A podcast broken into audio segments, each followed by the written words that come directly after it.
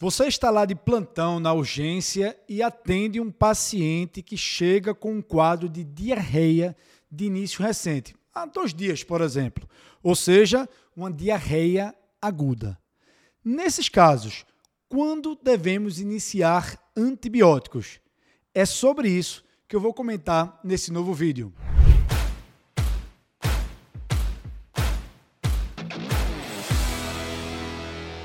Diarreia aguda, que é a diarreia com duração menor do que duas semanas, é uma condição muito frequente. É certamente um dos principais motivos que levam pacientes a procurarem as urgências médicas.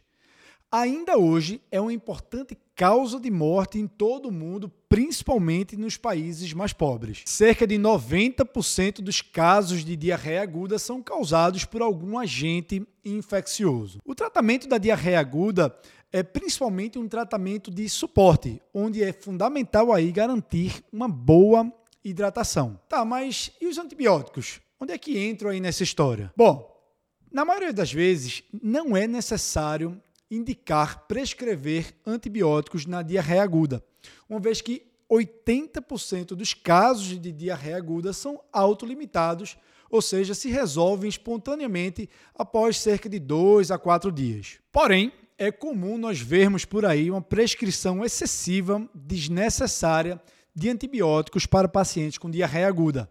Isso gera aumento do custo do tratamento, aumento da incidência de eventos adversos e contribui bastante para o crescimento da resistência antimicrobiana. Mas afinal, quando devemos prescrever antibióticos na diarreia aguda? Bom, embora isso ainda seja um tema controverso, habitualmente se recomenda a prescrição de antibióticos nas seguintes situações. Número 1, um, pacientes com diarreia de características inflamatórias, ou seja, o que chamamos de disenteria, uma diarreia mucosanguinolenta que sugere uma infecção bacteriana mais invasiva. 2. Nos casos graves, ou seja, pacientes com mais de seis episódios de diarreia em 24 horas, febre alta, dor abdominal intensa, sinais de depressão volêmica, como hipotensão, taquicardia, sinais de sepse, toxemia, a necessidade de hospitalização, enfim, é grave, faça antibiótico. E por fim, você pode considerar antibiótico também naqueles pacientes que têm maior chance de apresentarem complicações, como por exemplo os idosos, os pacientes com comorbidades graves, como cardiopatias graves, ou naqueles pacientes imunossuprimidos. Nessas três situações, ou seja, diarreia inflamatória, casos graves ou pacientes com maiores chances de complicações,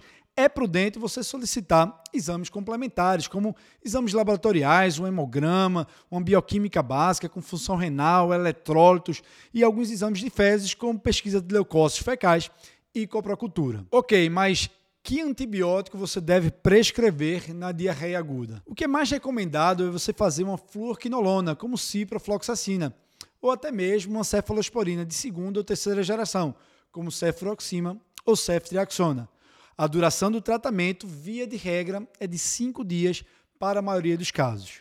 Mas vale lembrar aí que se o paciente utilizou antibiótico recentemente ou esteve internado recentemente, pode, você pode estar diante de um caso de diarreia por Clostridium difficile.